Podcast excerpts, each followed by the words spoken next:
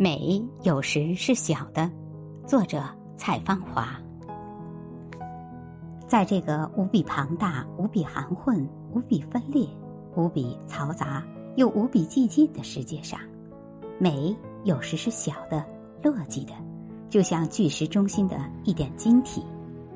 在它的四周，竟是平凡粗糙的石头，竟是冷漠的湖水，竟是喧嚣的声响。竟是晦暗潮湿的欲望，但美仍会闪耀，用它最轻盈的样子，用它朴素的觅食姿态，用它不无艰难的飞翔。和我们的想象不同，和我们曾经缅怀的古典时代不同，美已经变得越来越小，甚至越来越卑微。只有用更为巨大的长焦镜头，才能窥见它。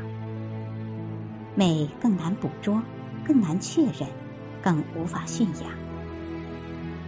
当我们的内心刮起最险恶的风暴时，美仍然那么安详沉静，让人既感激又悲伤。倾尽一生，我所能够做的，也许就是找到自我灵魂中细小的美，那是古老人类的永恒种子。